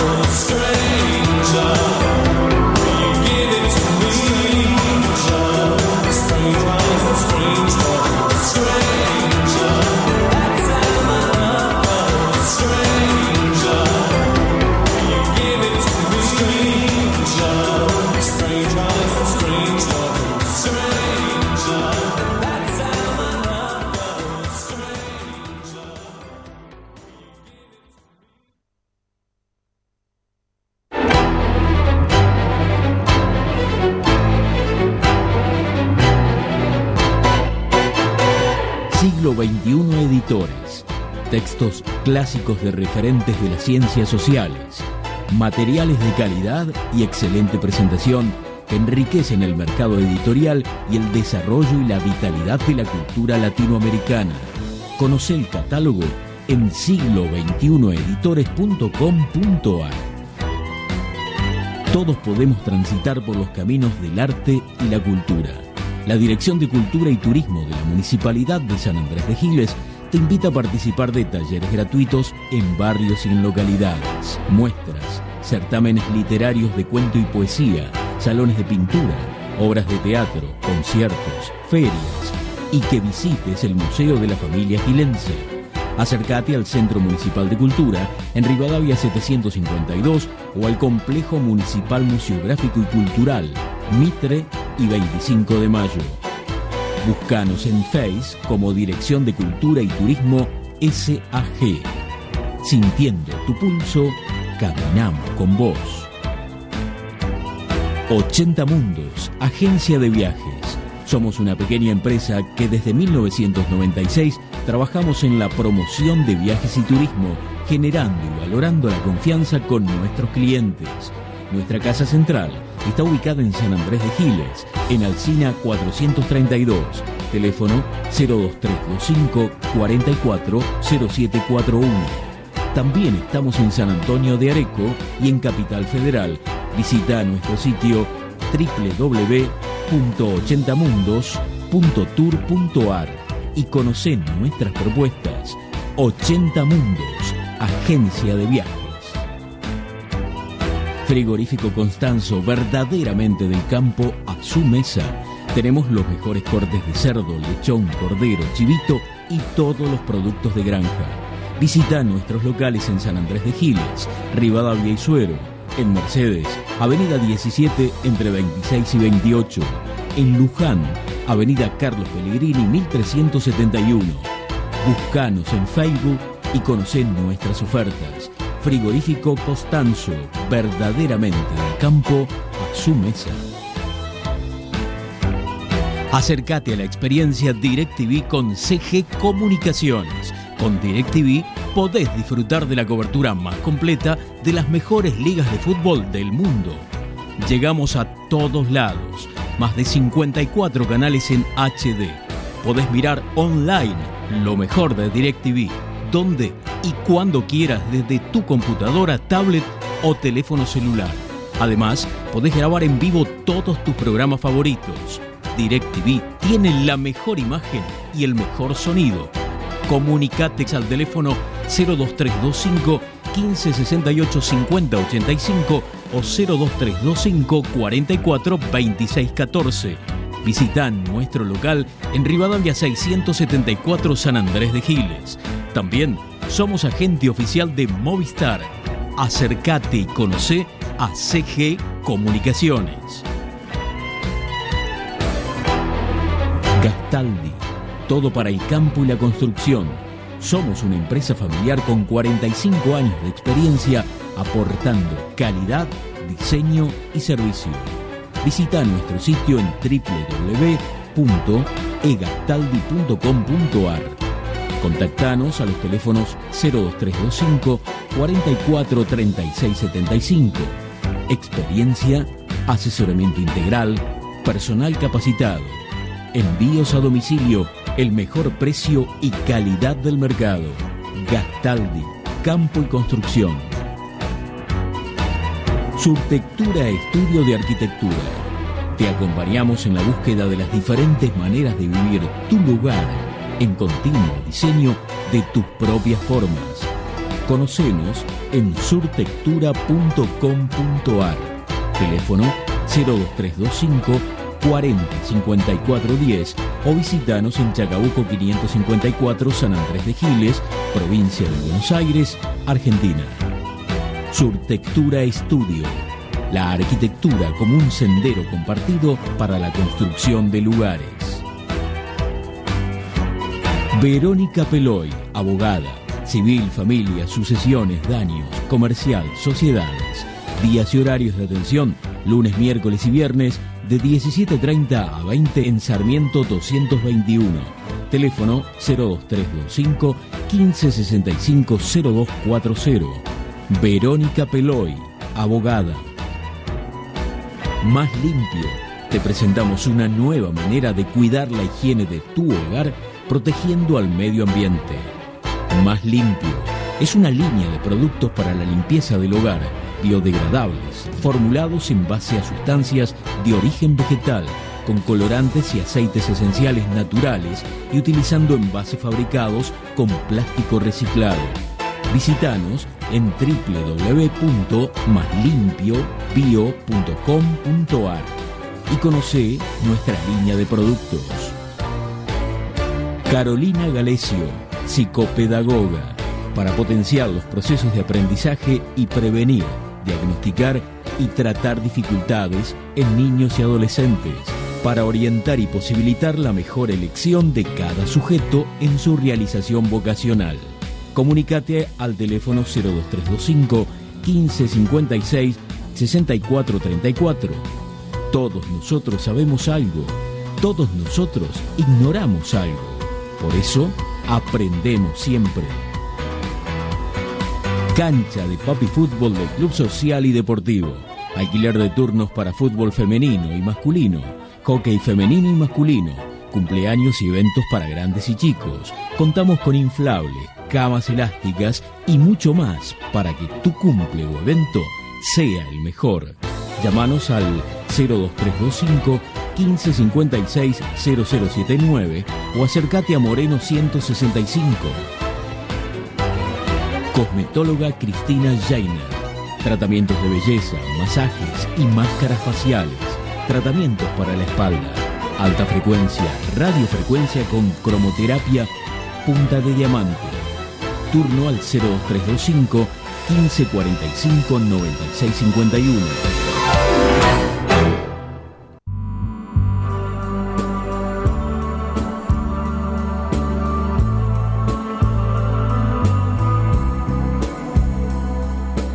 Si Dios me pusiera de presidente del mundo por cinco minutos, lo único que pediría es deténganse por favor y piensen. Cuando uno se detiene y piensa, los problemas se van solucionando por sí solos. Lo que llamamos problemas son lecciones. Si lo tomo como un problema, me agobia la furia o el miedo. Si lo tomo como una lección, es una provocación a mi voluntad y voy a salir. Póngase a pensar cuántas cosas tiene en su casa que no usa. ¿Por qué tiene que correr tanto para pagar una casa que si no ocupa porque está todo el día afuera? Tenemos autos para movernos en una sola ciudad, tenemos televisores para no sentarnos a leer los buenos autores o a pensar. Siempre estamos dependiendo de alguien. Yo tuve la suerte de contar con un gran maestro, Krishnamurti. Jamás me permitía que yo hiciera una cita. En esa época hacían una cosa que es muy típica entre los argentinos. Nosotros somos extremadamente analistas, a veces exagerada y confusamente analistas. Cuando le decía, Pascal decía tal cosa o Schopenhauer decía tal otra, me decía, no, no, no, no, no, no, por favor, tomate un tiempo para decirme qué pensás vos. porque yo quiero conocerte más para quererte más. ¿Qué pensás vos? Y a la media hora me decía, siempre me preguntás lo que ya sabías. El hombre nace sabiendo todo, lo que pasa es que después lo olvida con la mala información. Dios no deja a nadie cuando nace, le da todos los elementos que son necesarios para vivir. Después nos distraemos con superficialidades, desde el boxeo, el fútbol, la guerra, la patria, los nacionalismos que han sido tan malsanos para el mundo. Si uno ha podido cambiar una vida que empezó siendo desastrosa para llegar a ser libre y feliz, dueño de uno mismo, todo el mundo puede hacer eso, porque el que está hablando no es un virtuoso ni un ser excepcional, es un hombre más que se animó a perseguir su sueño y que trabajó para ser dueño de su vida, que es la única propiedad saludable. Lo demás está de paso. Así que la felicidad no es un derecho, es un deber. Si no eres feliz estás amargando a todo el mundo. Sabias palabras de Facundo Cabral.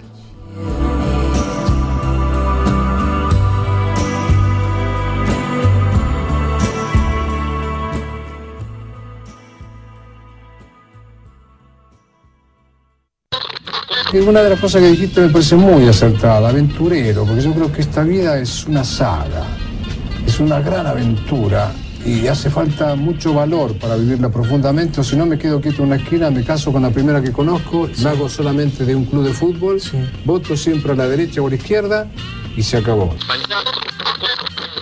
¡La puta! ¡Que vale la pena estar vivo! Hasta el próximo martes con más Estado Beta. ¡Seamos libres! ¡Que lo demás no importa nada!